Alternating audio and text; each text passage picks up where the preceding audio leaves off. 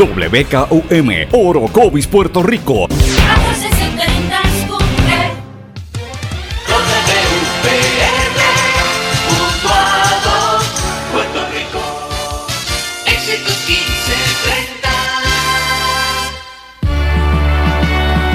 Transmite WEXS Patillas Guayama. XXX 61. Escuchas WMDB desde Fajardo, Puerto Rico, a través del 1480M y a través de www.el1480.net.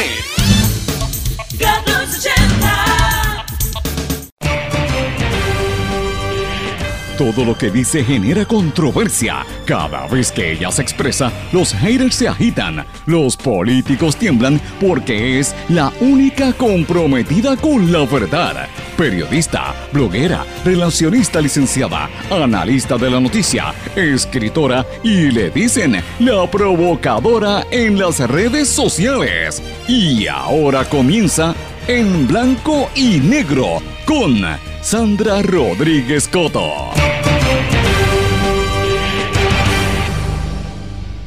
Bienvenidos a su programa en blanco y negro con Sandra. Hoy es jueves 16 de agosto de 2018, nuestra edición número 82 por aquí por la red informativa de Puerto Rico. Les saluda Sandra Rodríguez Coto y hoy es un programa bien especial. Prendan las grabadoras.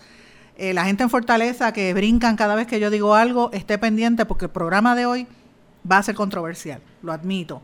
Hoy vamos a presentar una investigación exclusiva que hemos trabajado a raíz del anuncio de la primera escuela charter en Puerto Rico y vamos a revelar algunas de las informaciones que hemos podido corroborar, datos que hemos encontrado como parte de esta investigación del negocio de la primera escuela charter en Puerto Rico.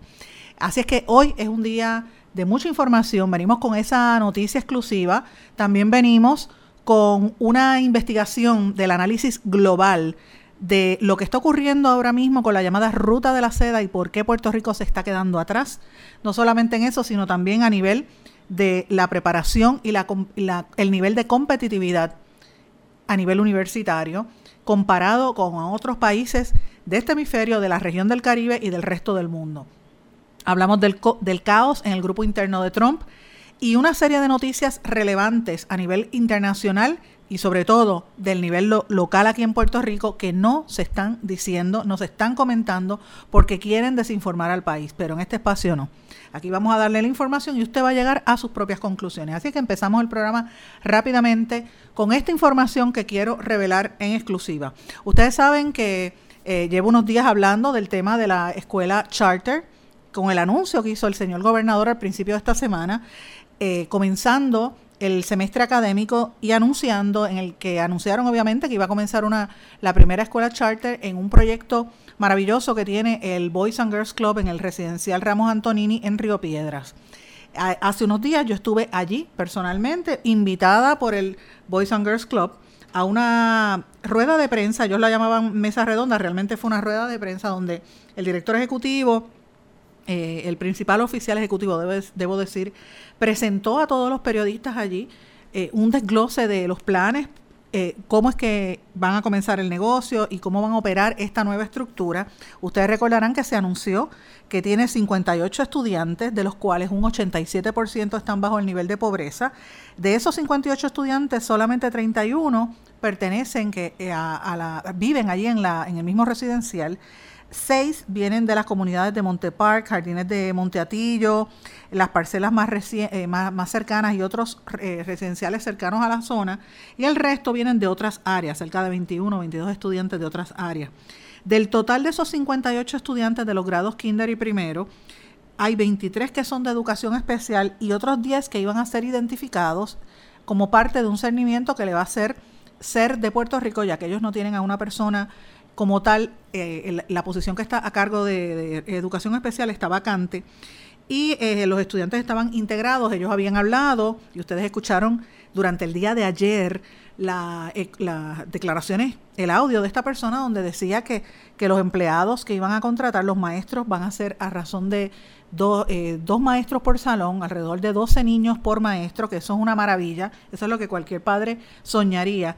Un estudiante le cuesta a esta charter 18 mil dólares a los primeros tres años y el último año va a ser 14 mil, alrededor de 14 mil dólares. La mitad de ese dinero se lo va a reembolsar el gobierno a Boys and Girls Club.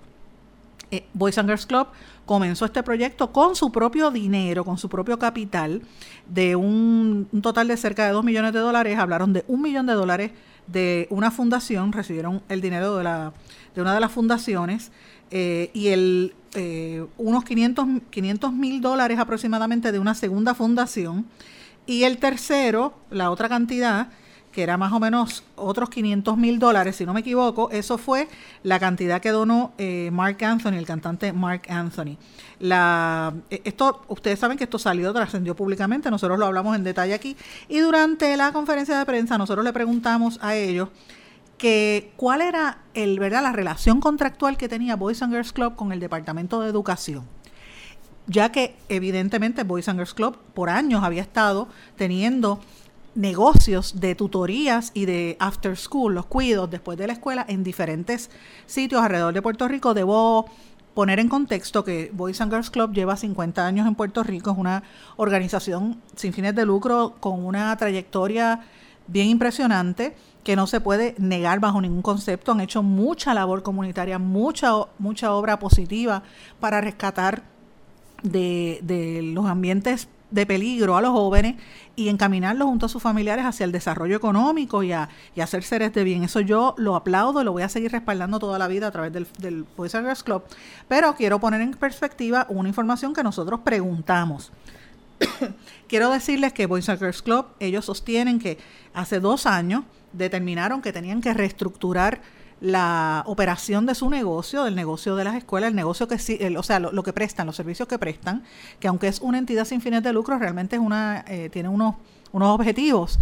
Y mm, a raíz de ese proceso, en el cual ellos estuvieron involucrados, determinaron entrar a crear una escuela y por eso es que ya estaba preparado el camino. Ellos estuvieron dos años preparándose para lograr esta charter que formalmente comienza clases el próximo lunes, aunque ya los niños se están reuniendo. Ya todo eso lo habíamos hablado. Durante la rueda de prensa yo les pregunté dos cosas fundamentales. Lo primero que le pregunté es si los maestros que son contratados por Boys and Girls Club pertenecían a la lista de maestros elegibles bajo el Departamento de Educación. Ustedes saben que hay cientos, miles de maestros que han estado en listas, que todavía están esperando que sean asignados a escuelas y que pertenecerían a, la lista de maestros que pertenecen al sindicato que está ahí, que debe ser en este caso la Asociación de Maestros, o al listado de los maestros transitorios que pertenecen al Departamento de Educación.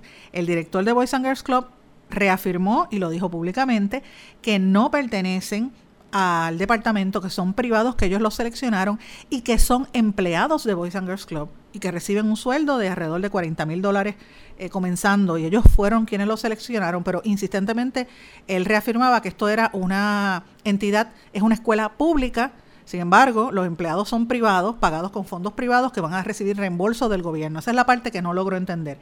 Entonces, eh, le pregunté específicamente a cuánto ascendían los contratos que tenía Boys and Girls Club.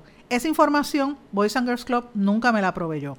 Pero yo quiero que ustedes sepan que yo investigué, me metí en la oficina del Contralor, busqué en el archivo de la oficina del Contralor eh, y encontré una serie de contratos que ha mantenido Boys and Girls Club, los contratos son documentos públicos, con diferentes áreas del Departamento de Educación, específicamente para servicios de adiestramiento y orientaciones eh, desde los años 2010 en adelante. Para que ustedes sepan, cerca de 18 millones de dólares tienen en contratos con esta, solamente bajo esa partida, que es la que pude identificar.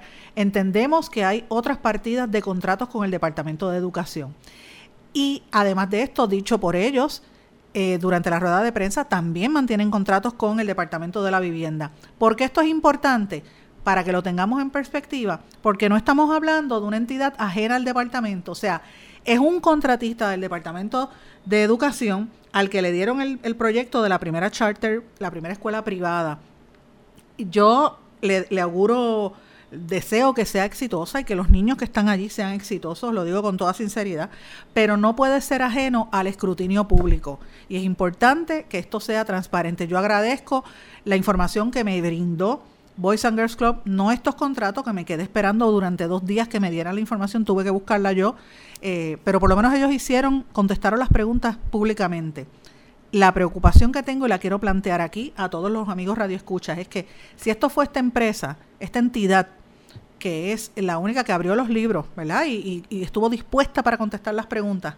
¿Qué va a pasar con el resto de las escuelas que van a ser privadas que no tienen la infraestructura que tiene Boys and Girls Club? Ni tiene la, trayectoria, ni mucho menos el historial de más de 10 años con sobre eh, alrededor de 19 millones de dólares eh, en contratos solamente con el Departamento de Educación. Así es que esas son cosas importantes y lo estamos revelando aquí en exclusiva y yo estoy dándole la oportunidad a la gente de Boys and Girls Club que si yo estoy equivocada, que me dé la información correcta y lo vamos a difundir aquí.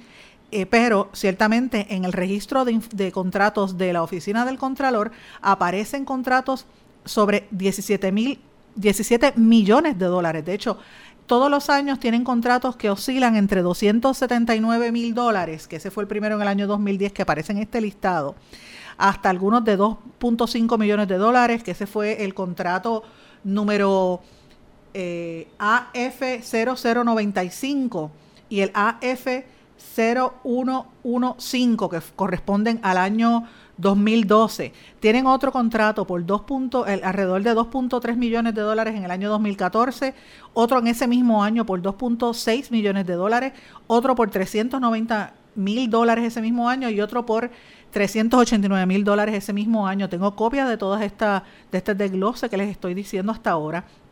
En el año 2018, para que ustedes tengan una idea, servicios de educativos estudiantes, eh, adiestramientos y este tipo de cosas, tienen en el año 2017, vigente hasta el 2018, un contrato correspondiente a 1.4 millones de dólares. Este es el contrato AF0047.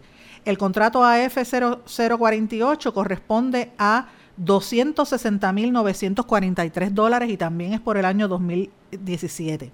Por el año 2018, lo que llevamos eh, al presente, tienen un contrato por 25 mil dólares, el AF0284, y este corresponde a servicios de adiestramiento también, vigencia del 321-2018 hasta el 630-2018. Tienen otro que es del 630 a 2018 al 2019, del cual no aparece cuantía. ¿verdad? Así es que esto es lo que aparece en la oficina del, del registro de Contralor. Y yo pues estoy esperando que nos desglose más información, pero para que ustedes vean no se trata de un nuevo contrato, se trata de una renovación de servicios con un contratista del Departamento de Educación. Vamos a una pausa y regresamos enseguida. No se retiren, el análisis y la controversia continúa en breve, en blanco y negro, con Sandra Rodríguez Coto. Te pondrán a prueba, te llevarán hasta el límite pero no importa cuán fuerte griten o cuántos cositos de queso vuelen por el aire, tú eres el conductor, el que está al mando. No te rindas. Resiste.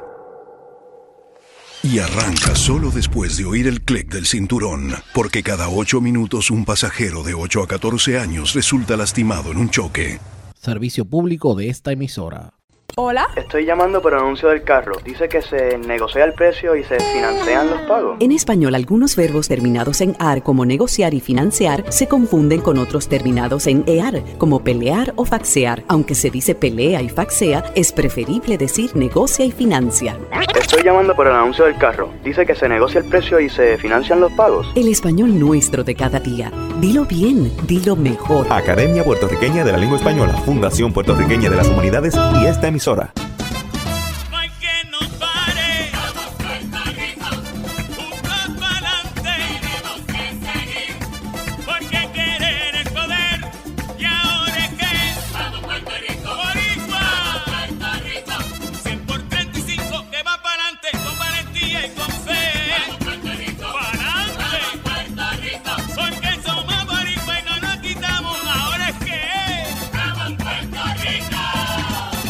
más de 100.000 perros desamparados en las calles de Puerto Rico. El abandonar un animal es abuso y es ilegal. Si ya no puedes atender a tu perro, llévalo a un albergue o centro de control. Si lo abandonas en la calle, le estás garantizando una muerte dolorosa y segura. Evitemos tener animales sufriendo en nuestra isla. Reportar el abuso es tu responsabilidad. Así que si ves a alguien maltratando o abandonando un animal, llama inmediatamente a la policía al 787-343-2020. Comprométete. Dame tu correo electrónico, por favor. Jimena Pérez, coqui.com. El símbolo usado en las direcciones de correo electrónico corresponde a la palabra española arroba, no arroba. Se recomienda decir arroba. Dame tu correo electrónico, por favor. Jimena Pérez, arroba coqui.com. El español nuestro de cada día. Dilo bien, dilo mejor. Academia Puertorriqueña de la Lengua Española, Fundación Puertorriqueña de las Humanidades y esta emisora. Lo que escuchas cada día con tus penas y alegrías, tus recuerdos más queridos, la radio eres tú. Te acompaña, te entretiene, te comenta lo que viene, vas contigo donde quieras, la radio eres tú, la radio eres tú. Tus canciones preferidas, las noticias cada día, gente amiga que te escucha, la radio eres tú. Te entusiasma, te despierta, te aconseja y te divierte,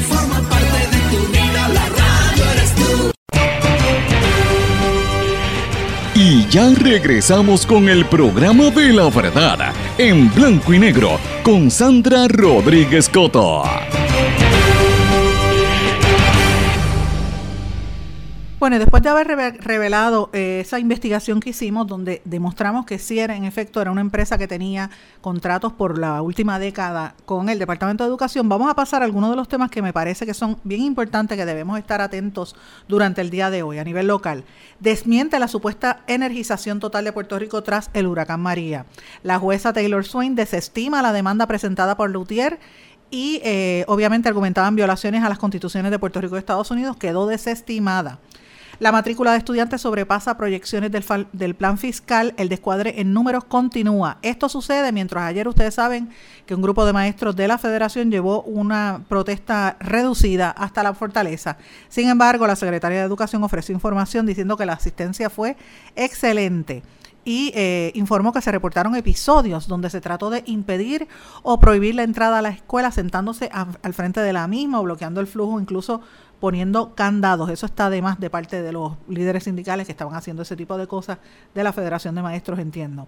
El gobernador Ricardo Rosselló nombró a la comisionada del Sistema de Emergencias 911 y sin embargo, FEMA eh, insiste en que va a seguir eh, instalando, dando servicios, está reuniendo entidades y organizaciones de, con personas con impedimentos alrededor de todo Puerto Rico y por otra parte anuncia que instalará un tercer generador eléctrico en Culebra. Por otro lado, esto nadie lo quiere hablar, la criminalidad está descontrolada en el país, no lo quieren admitir y la situación está fuera de control. A tiro limpio ayer asaltaron en Plaza Escorial en, Carolina y asesinaron a una joven después de ser secuestrada en medio de un carjacking. Por otra parte, en Arecibo claman por un conector para la estatua de Colón. El gobierno no cuenta con la aprobación del cuerpo de ingenieros para construir sobre el caño tiburones. Y la buena noticia que, se me quedó del día de ayer, quiero decirla hoy, los residentes graduados de cirugía de recinto de ciencias médicas aprobaron todos los exámenes en el primer intento. Esto es una noticia bien positiva que revela lo bueno que son nuestros estudiantes y el futuro que tenemos. Ojalá que esos jóvenes se queden a trabajar en Puerto Rico y no se vayan. En Estados Unidos están ocurriendo también unas noticias bien importantes que debemos estar mirando. Estados Unidos sanciona a empresas rusas y chinas vinculadas a Corea del Norte. También un juez realiza consultas para incluir asesinatos en el caso del Chapo Guzmán. Esto es en Estados Unidos. Quieren, quieren evaluarlo allá. Presidente Trump le quita, la, le quita la credencial de seguridad al ex jefe de la CIA, Brennan. Y un grupo de allegados al presidente Trump en el Senado, casi todos candidatos al Senado, están entre los más que están gastando dinero para su campaña en Google.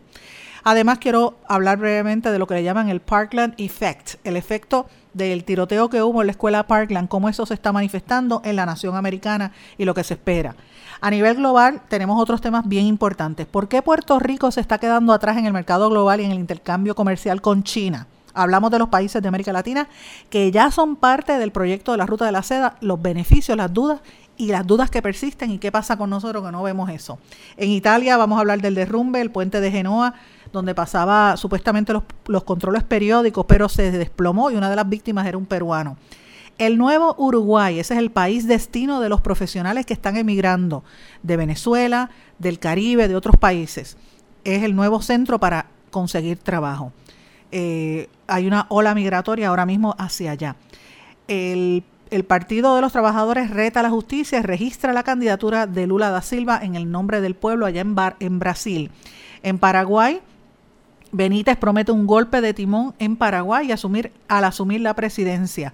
En Perú, acusado de liderar una red de corrupción, abre estudio de abogado en la cárcel. En Nicaragua, señores, la situación cada día peor. La libertad de prensa y de expresión está en retroceso, según la Sociedad Interamericana de Prensa y Reporteros Sin Fronteras. Miles de nicaragüenses claman por la liberación inmediata de los presos políticos. En Argentina, la inflación está en casi 32%. En Venezuela, el Parlamento llama a marchar en el estado de Zulia por el colapso de los servicios. Y en el exilio, los, venezolanos en el exilio tienen un tribunal donde condenaron a más de 18, cárcel, de, 18 años de, cárcel a Maduro por corrupción. Es de estos eh, tribunales eh, que se forman en el exilio para tratar de levantar la atención sobre el, sobre el issue y obviamente ya Maduro está riéndose de lo que están haciendo. Me recuerda un poco lo que pasaba con el exilio cubano en Miami, vamos a hablar brevemente de esto, pero vamos a comenzar, antes de empezar en estos temas, quiero hablar un poco de, de los temas locales que creo que son importantes. A la Autoridad de Energía Eléctrica, ustedes saben que dijo que habían eh, puesto luz en todas partes y que ya se había conectado a la última familia que se quedó fuera del sistema después del huracán María y eso fue en Ponce. Pues miren, volvemos a hacer el asme reír del mundo. La cadena de televisión CNN empezó a hacer reportajes y demuestra que hay una serie de personas en el área de Río Grande que están sin electricidad, en el área de Canóbanas y toda esa, esa área este especialmente en Río Grande, cercano al Yunque, que están todavía sin electricidad y desmienten la información que está dando a conocer o que dio a conocer la Autoridad de Energía Eléctrica. Señores, si ustedes están sin el servicio eléctrico, comuníquese conmigo aquí a la red informativa a través de en Facebook Sandra Rodríguez Coto o en Twitter SRC Sandra o se comunica con las emisoras que componen esta poderosa red 1530M de Utuado, 1470 de Orocovis, X61 en Patillas y el 1480 en Fajardo y yo voy a dar a, a conocer estos nombres de los pueblos y los sectores donde todavía no hay electricidad. Y, y, fíjense si esto es cierto, que FEMA instaló un tercer generador en Culebra, lo anunciaron, eh, lo van a hacer en el casco urbano. Esto va a supuestamente ayudar al sistema de bombeo de acueductos en ese pueblo. O sea que para que ustedes vean cómo está la cosa. En cuanto a los bonistas y la negociación, la jueza Taylor Swain, Laura Taylor Swain, desestimó la demanda presentada por Lautier, en donde presentaban alegaciones que iban en contra de las constituciones de Puerto Rico y de los Estados Unidos. Lautier cuestionaron la forma, cuestionó la forma en que los nombramientos de la Junta de Control Fiscal se hicieron eso lo, lo había hecho también una moción presentada por Aurelios, pero la jueza pues obviamente no dio paso a esto y ya Ángel Figueroa Jaramillo, presidente de la UTIER, anunció que están preparándose para recurrir a, apelación, apelarlo en Boston. Así que está pasando lo mismo que sucedió con los con presidente de, de la Cámara del Senado y del gobernador, que también anunció que iba a apelar. La jueza, ustedes saben que reiteró que el Congreso ejerció sus poderes al amparo de la cláusula territorial de la Constitución Federal cuando implementó la ley promesa. En otras palabras, aquí va a pasar lo que determine el Congreso y los delegados del Congreso, que en este caso son los siete miembros de la Junta, que ninguno de ustedes ni yo elegimos. Fueron nombrados, fueron impuestos. Cambiando el tema, volviendo a educación, la matrícula de estudiantes sobrepasa las proyecciones del plan fiscal, el descuadre en números continúa. Ustedes saben que el, plan fiscal habían anticipado que iban a ser 300 mil niños y ahora entendemos que la 305 mil. Y según al, día de ayer, habían matriculado alrededor de 330 mil niños, si no me equivoco. Eh, tengo que buscar el dato preciso, pero, pero la cantidad de estudiantes es 313 mil, debo decir, 313 mil. Así que no es la misma cantidad que se había planteado en el plan fiscal. Así que tenemos que ver qué impacto, si alguno, esto va a tener en las proyecciones que se habían hecho para que se le pueda hacer el desglose de fondos al Departamento de Educación. Ayer los maestros de la federación hicieron una protesta un poquito aguada, poca gente asistió a la fortaleza. Ustedes recordarán que yo dije aquí, mira, ¿para qué están haciendo esas protestas si la gente no le gusta protestar? tienen que utilizar otros métodos de lucha, ese no es. Y evidentemente pues no fue efectivo, pero a pesar de ese llamado al paro, la Secretaría de Educación dijo que el 94% de los maestros acudió a las escuelas, el 95% de los directores escolares fue a sus planteles y que la asistencia de los estudiantes estuvo en 81%, o sea que, que fue un éxito a pesar de esto. Y siempre al principio son pocos niños los que van, ¿verdad? Dependiendo del proceso en que vayan entrando. En ese sentido, la Federación de Maestros va a tener que hacer algo porque se está quedando atrás. Ellos exigen respeto a los maestros, detener las reubicaciones de los maestros, eh, que se honre el aumento salarial, el registro de los maestros elegibles, que se revoque el cierre de escuelas, que no se privatice, etcétera. Pero mira, ya están, es, verdad que, que, reclaman esto, pero yo creo que están un poco tarde, tienen que buscar otras alternativas. Ya esto, ya esto empezó, hay que empezar a fiscalizar el proceso de la, del otorgamiento de fondos públicos y de las instituciones y las estructuras públicas a entes privados. Porque como dije al principio en el primer segmento, la primera charter es de Boys and Girls Club. Y Boys and Girls Club es una entidad que lleva 50 años y que abre sus libros y dijo lo que estaba pasando. Aunque no me dio la información de los contratos que yo pedí, esa la busqué yo. Pero por lo menos tuvieron la disposición de, de reunirse con la prensa. Yo no sé si todas las demás 80 charters van a hacer lo mismo. Esto es un trabajo bien exhaustivo que se tiene que hacer fiscalizando todas y cada una de las escuelas charter. ¿Y por qué yo digo que hay que fiscalizarlas? Ya que estoy hablando de este tema parte de la investigación eh, que no, no había dicho, pero lo quiero mencionar ahora. Para que ustedes tengan una idea, Boys and Girls Club ha tenido problemas en, fuera de Puerto Rico en el manejo de escuelas charter. Por ejemplo, ellos fueron eh, demandados por más de un millón de dólares por alegadamente cometer abusos sexuales contra menores en, en, los, en las escuelas que manejaban en Portland, Oregon. Eh, y esto fue una demanda que se radicó hace un tiempo en el área metropolitana de, Portland. Además de eso, hay otro caso bastante controversial que se refiere a la gente de Boys and Girls Club en el área de San Bernardino, California, donde tuvieron que cancelarle el contrato para manejar la escuela, eh, una de las escuelas charter que ellos tenían allá en esa área, eh, y perdieron el, permiso porque no cumplieron con los requisitos establecidos por el Estado. Ambas, ambas informaciones que acabo de dar son noticias que han sido publicadas en, medios de los Estados Unidos, pero quiero dejar claro que, que Boys and Girls Club dijo en la conferencia de prensa que en Puerto Rico eh, se maneja y se opera de una manera independiente a lo que pasa en los Estados Unidos. Pero obviamente eh, hay que poner el ojo en en cómo es que van a operar estas instituciones y ver cuál ha sido la experiencia previa en otras áreas. Así que yo digo esto porque es importante que el país lo sepa y que toda la información fluya y usted va a llegar a sus propias conclusiones. Vamos a una pausa y regresamos enseguida. No se retiren, el análisis y la controversia continúa en breve, en blanco y negro, con Sandra Rodríguez Coto. Te pondrán a prueba. Te llevarán hasta el límite. Pero no importa cuán fuerte griten o cuántos cositos de queso vuelen por el aire, tú eres el conductor, el que está al mando. No te rindas. Resiste. Y arranca solo después de oír el clic del cinturón, porque cada ocho minutos un pasajero de 8 a 14 años resulta lastimado en un choque. Servicio público de esta emisora. Hola. Estoy llamando por el anuncio del carro. Dice que se negocia el precio y se financian los pagos. En español, algunos verbos terminados en AR como negociar y financiar se confunden con otros terminados en EAR como pelear o faxear. Aunque se dice pelea y faxea, es preferible decir negocia y financia. Estoy llamando por el anuncio del carro. Dice que se negocia el precio y se financian los pagos. El español nuestro de cada día. Dilo bien, dilo mejor. Academia Puertorriqueña de la Lengua Española, Fundación Puertorriqueña de las Humanidades y esta emisión emisora.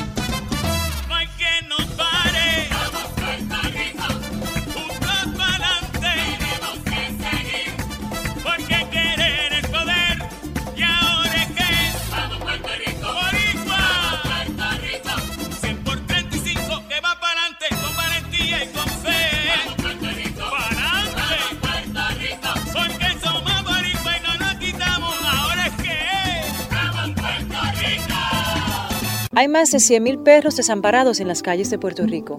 El abandonar un animal es abuso y es ilegal. Si ya no puedes atender a tu perro, llévalo a un albergue o centro de control. Si lo abandonas en la calle, le estás garantizando una muerte dolorosa y segura. Evitemos tener animales sufriendo en nuestra isla. Reportar el abuso es tu responsabilidad.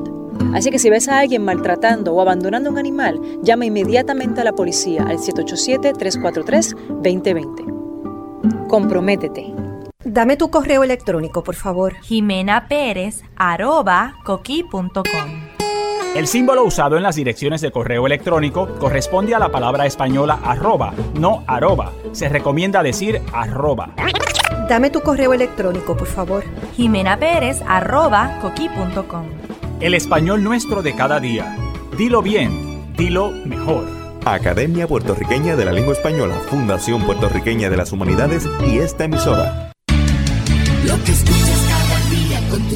Y alegrías, tus recuerdos más queridos, la radio eres tú. Te acompaña, te entretiene, te comenta lo que viene, va contigo donde quieras, la radio eres tú, la radio eres tú. Tus canciones preferidas, las noticias cada día, gente amiga que te escucha, la radio eres tú. Te entusiasma, te despierta,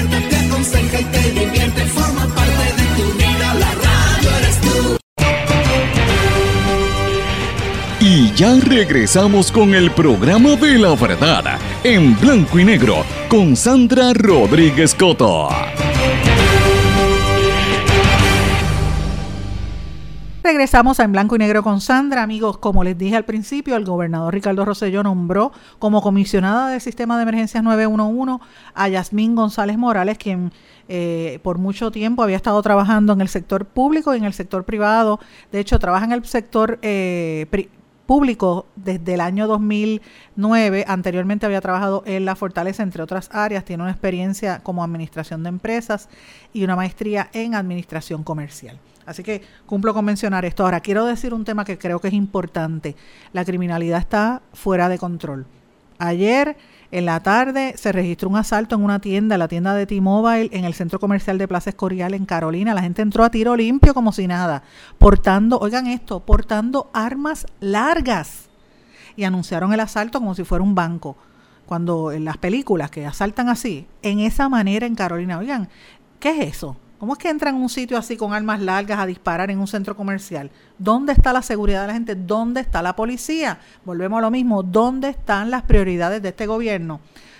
Hay dinero para COI y publicidad, hay dinero para los para los cabilderos, hay dinero para la imagen del gobernador, 700 mil dólares al año que lo renovaron, pero entonces no hay dinero para pagarle a los policías que le den seguridad a la gente y eviten que vengan estas cosas como pasó en Plaza Escorial ayer en Carolina, que entraron a tiro limpio. ¿Qué es eso? Y miren lo otro, una joven de 18 años fue asesinada a tiros después de haber sido secuestrada en medio de un carjacking en Vega Alta. O sea, esto no puede ser, esto no puede seguir así. Así que yo creo que esto es un tema importante que lo quieren, le quieren desviar la atención a usted, señor y señora que me está escuchando, hablando de la politiquería.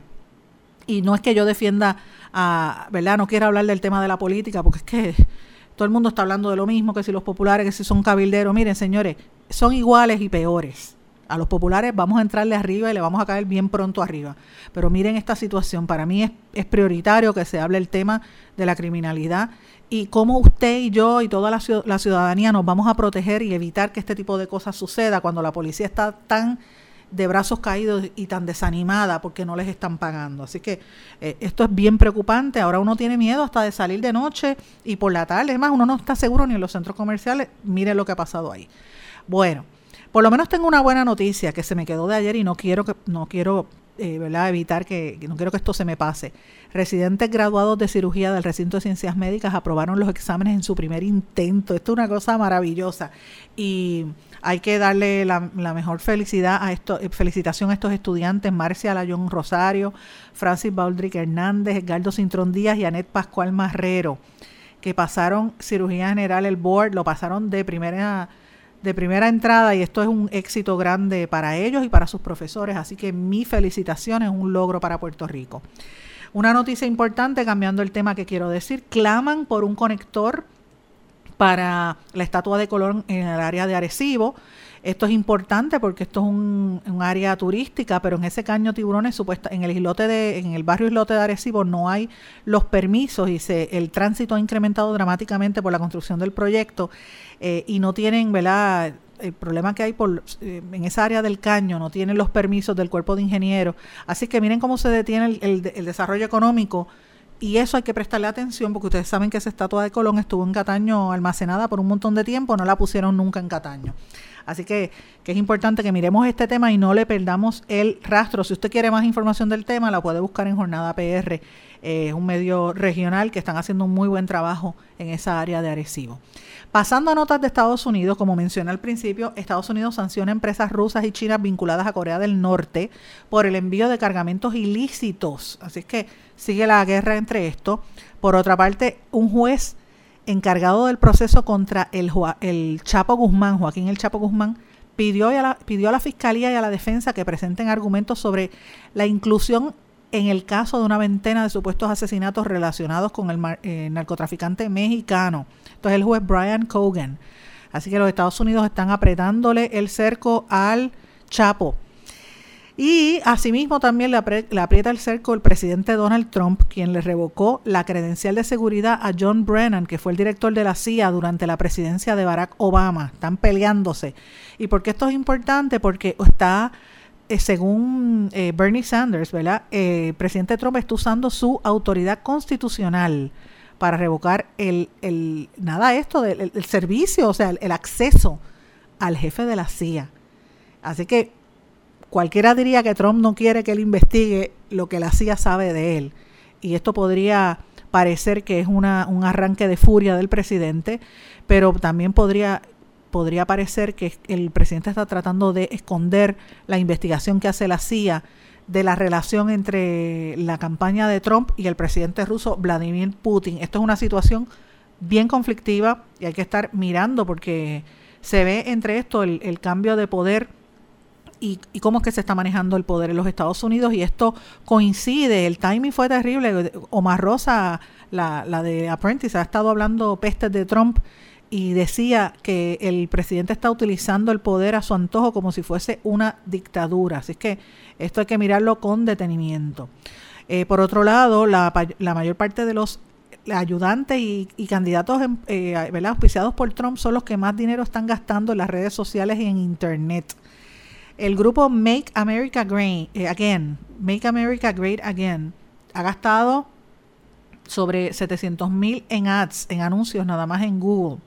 El grupo One Nation, eh, Planned Parenthood Federation of America eh, y, candidatos como Rick Scott, el de el republicano de Florida, llevan cantidades, es una cosa terrible, igual que Ted Cruz en Florida.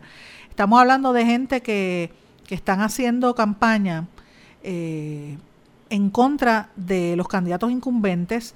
En el caso de, debo aclarar, no era Ted Cruz, era Beto, Vito Rourke, Rourke, que están gastando y son candidatos relacionados a Trump para tratar de opacar cualquier tipo de exposición pública que tengan los demócratas, incluyendo en las redes sociales, incluyendo en la página de Google. Había dicho también que quería mencionar lo que le llaman el Parkland Effect. Este es un efecto anti, anti armas y antiviolencia a raíz del el ataque que hubo en febrero que donde asesinaron a 17 jóvenes en la escuela de Parkland en Florida. Ese movimiento ha sido muy muy activo y una encuesta reveló que en 39 de los 50 estados ya esto ha provocado que los adolescentes y jóvenes se registren para votar y están votando a favor de que se controlen las armas. Así que esto vemos un, cambio dramático en la política pública porque esta nueva juventud de los, de los jóvenes de 17 años, 18 años, realmente que están empezando a emitir su primer voto, están entrando a registrarse y están cambiando las percepciones en, el, en Pensilvania, por ejemplo, que es un estado donde se podría definir eh, cuál va a ser la política de la nación, cerca del, del 45% de los nuevos votantes están eh, eh, comenzaron a favor de eliminar o controlar las armas, eso ha subido a casi un 62%. Así que imagínate, esto y todos ellos tienden a votar demócrata. O sea que es importante mirar esta tendencia porque los estudiantes, los jóvenes, a raíz de este lo que le llaman el efecto Parkland, podrían ser el detonante que cambie el curso de las elecciones que se, que se avecinan y de la campaña política en los Estados Unidos. Y eso es importante porque uno tiende a pensar que es una población que está envejeciendo, pero se olvidaron que los jóvenes tienen miedo de lo que está pasando en las escuelas y de cómo cualquier persona puede ir a conseguir un arma hasta en una tienda por departamentos y miren lo que ha pasado y sigue pasando en tantas escuelas y calles en la nación americana. Bueno, vamos a hablar ahora de un tema en este espacio que era lo que yo quería trabajar con detalles, lo que le llaman la nueva ruta de la seda de China. Los países de América Latina que ya se unieron a este gigantesco proyecto, cuáles son las dudas, cuáles son los beneficios y por qué es que nosotros no estamos metidos ahí. ¿Sabe? Ustedes recordarán que esto yo hablé al principio de este programa, el gobierno de China invitó a América Latina y al Caribe a sumarse a su iniciativa Cinturón y Ruta, eso fue en enero, para una plataforma de cooperación mutua y para promover el desarrollo económico.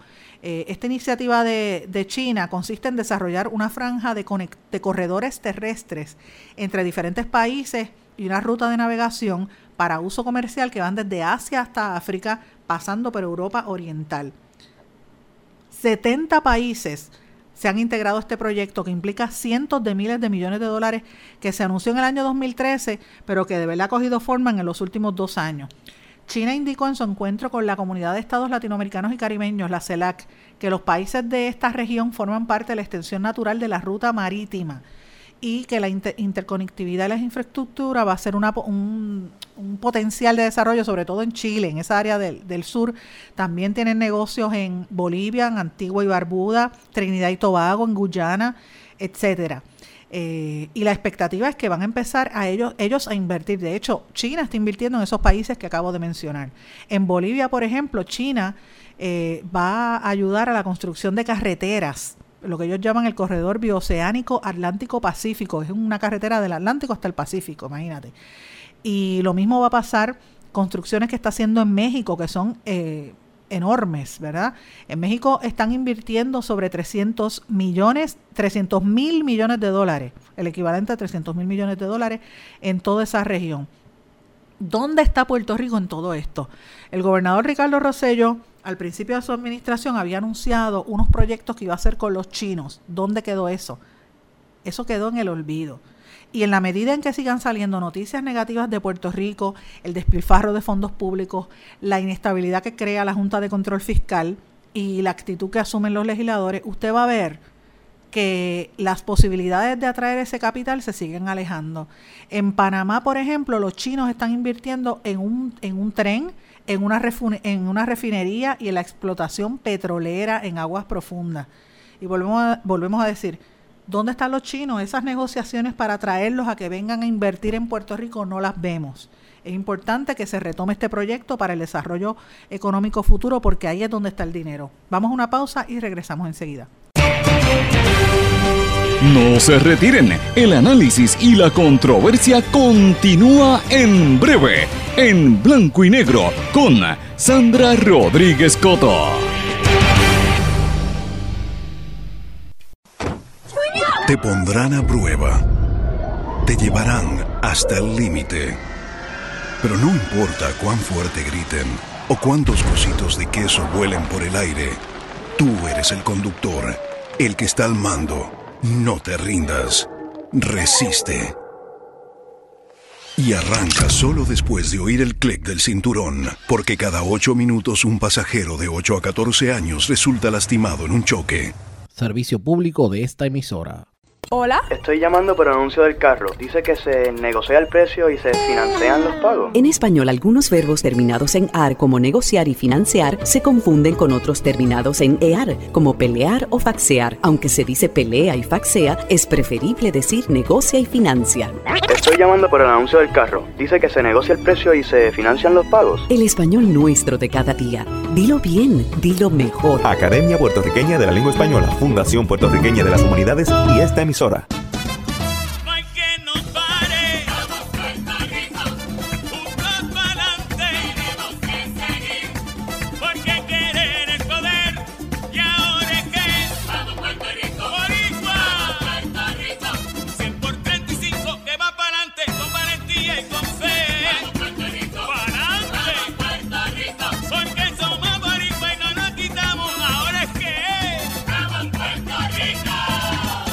Más de 100.000 perros desamparados en las calles de Puerto Rico. El abandonar un animal es abuso y es ilegal. Si ya no puedes atender a tu perro, llévalo a un albergue o centro de control. Si lo abandonas en la calle, le estás garantizando una muerte dolorosa y segura. Evitemos tener animales sufriendo en nuestra isla. Reportar el abuso es tu responsabilidad. Así que si ves a alguien maltratando o abandonando un animal, llama inmediatamente a la policía al 787-343-2020. Comprométete. Dame tu correo electrónico, por favor. Jimena Pérez arroba coqui.com. El símbolo usado en las direcciones de correo electrónico corresponde a la palabra española arroba, no arroba. Se recomienda decir arroba. Dame tu correo electrónico, por favor. Jimena Pérez arroba coqui.com. El español nuestro de cada día. Dilo bien, dilo mejor. Academia Puertorriqueña de la Lengua Española, Fundación Puertorriqueña de las Humanidades y esta emisora. Que escuchas cada día con tus penas y alegrías, tus recuerdos más queridos, la radio eres tú. Te acompaña, te entretiene, te comenta lo que viene, va contigo donde quieras, la radio eres tú, la radio eres tú. Tus canciones preferidas, las noticias cada día, gente amiga que te escucha, la radio eres tú. Te entusiasma, te despierta,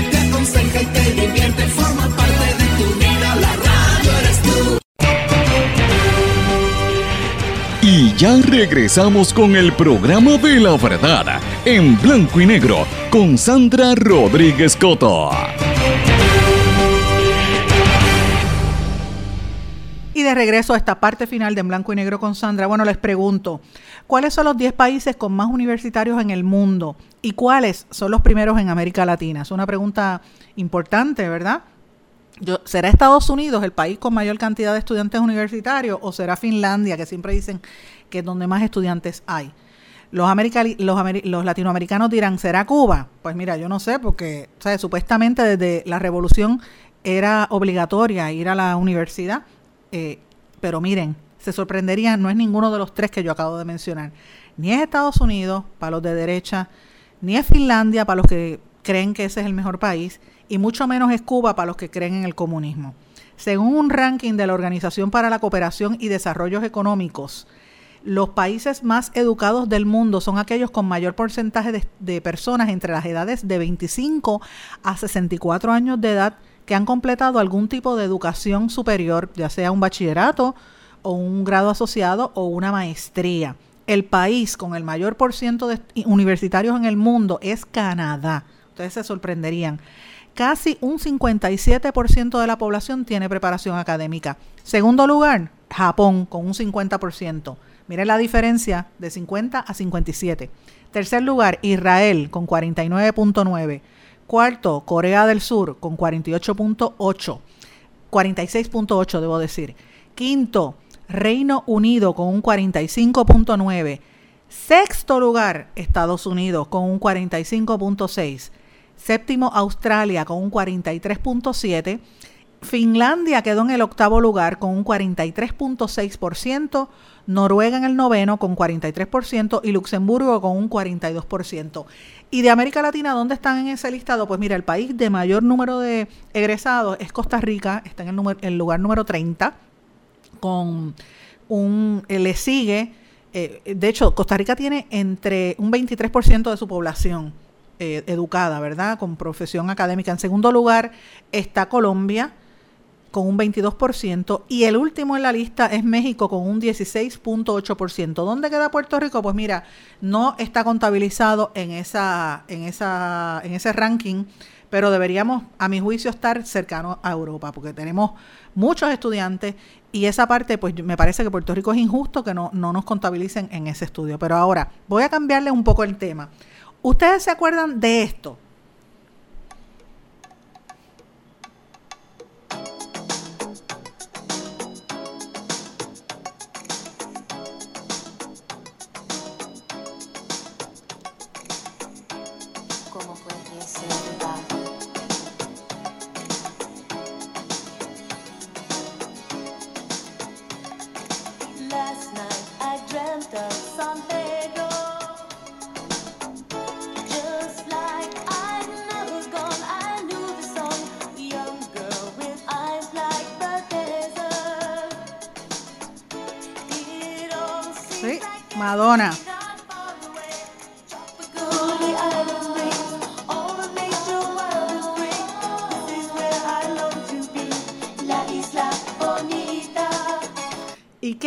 Es la isla bonita? Miren, esta, esta información trascendió y a mí me, me puso un poco histérica porque soy ochentosa, no lo niego. Esta canción se hizo famosa en el año 87, el año que yo me gradué de high school. Fue número uno por muchas semanas, 17 semanas en Billboard, La Isla Bonita. Y estuvo, la hizo, catapultó, fue uno de los grandes éxitos de Madonna, quien precisamente este año cumple, señores, 60 años. Miren, los que somos de los 80, eso sobre todo las mujeres nos tienen estrés. 60 años cumple la Madonna, pero bueno, siempre ha habido unas teorías de quién es esta isla, cuál es la isla. Una vez le preguntaron el New York Times a Madonna y Madonna dijo, mira, la canción es un tributo a la belleza y al misterio de los latinoamericanos. ¿Qué pasó? Pues nosotros en Puerto Rico nos creíamos que era aquí, los dominicanos allá, los cubanos se creían que era Cuba. Eh, algunos pensaron que era Belice en América Central porque ellos tienen un barrio que se llama San Pedro, ¿verdad? Y hasta hicieron un, hotel diciendo que era eso. Pero realmente Madonna nunca ha dicho dónde está esa, es, esa isla bonita. Y ella, pues obviamente, hasta que no se diga cualquier cosa, San Pedro puede ser cualquier sitio, incluso el lugar donde tú decidas. Así que miren, si usted cree que la isla bonita y quiere celebrar los 60 de Madonna, piense lo que usted quiera. Yo creo que la isla bonita es Puerto Rico.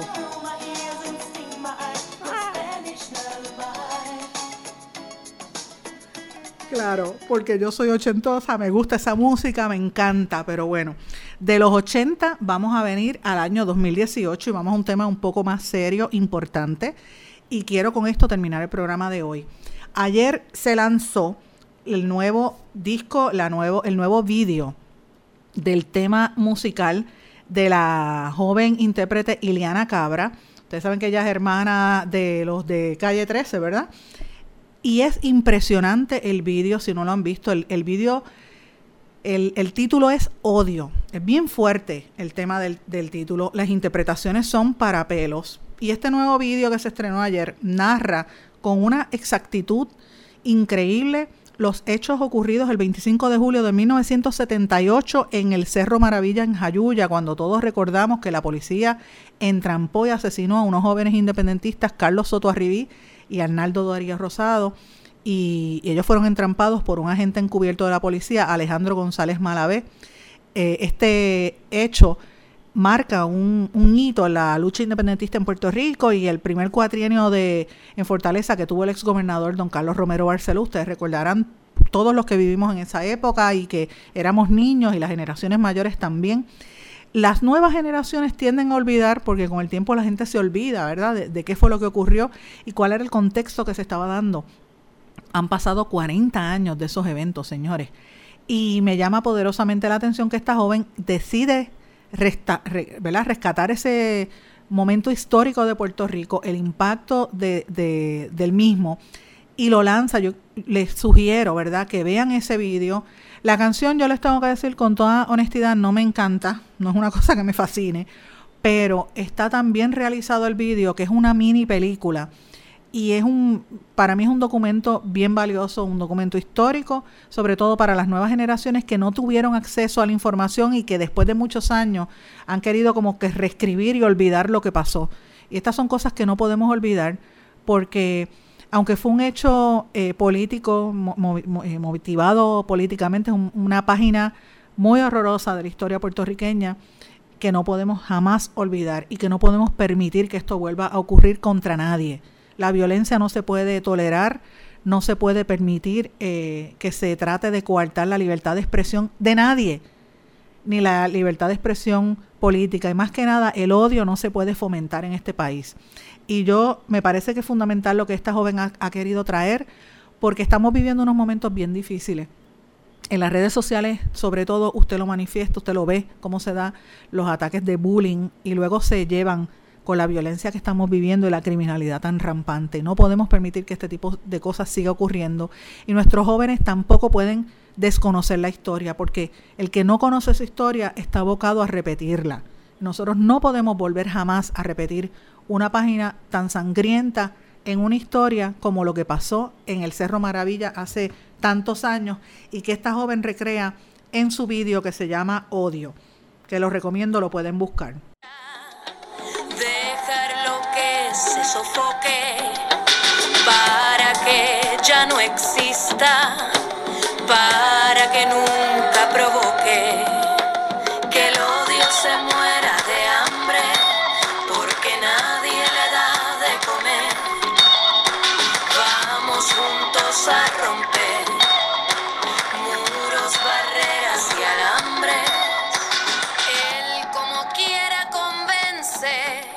El odio no puede superar el amor. Callarnos no es una alternativa. Espero que hayan disfrutado el programa de hoy. Ha sido variado, mucha información y les recomiendo que vean ese vídeo eh, y me dan sus comentarios a través de las redes sociales. Será hasta mañana en blanco y negro con Sandra.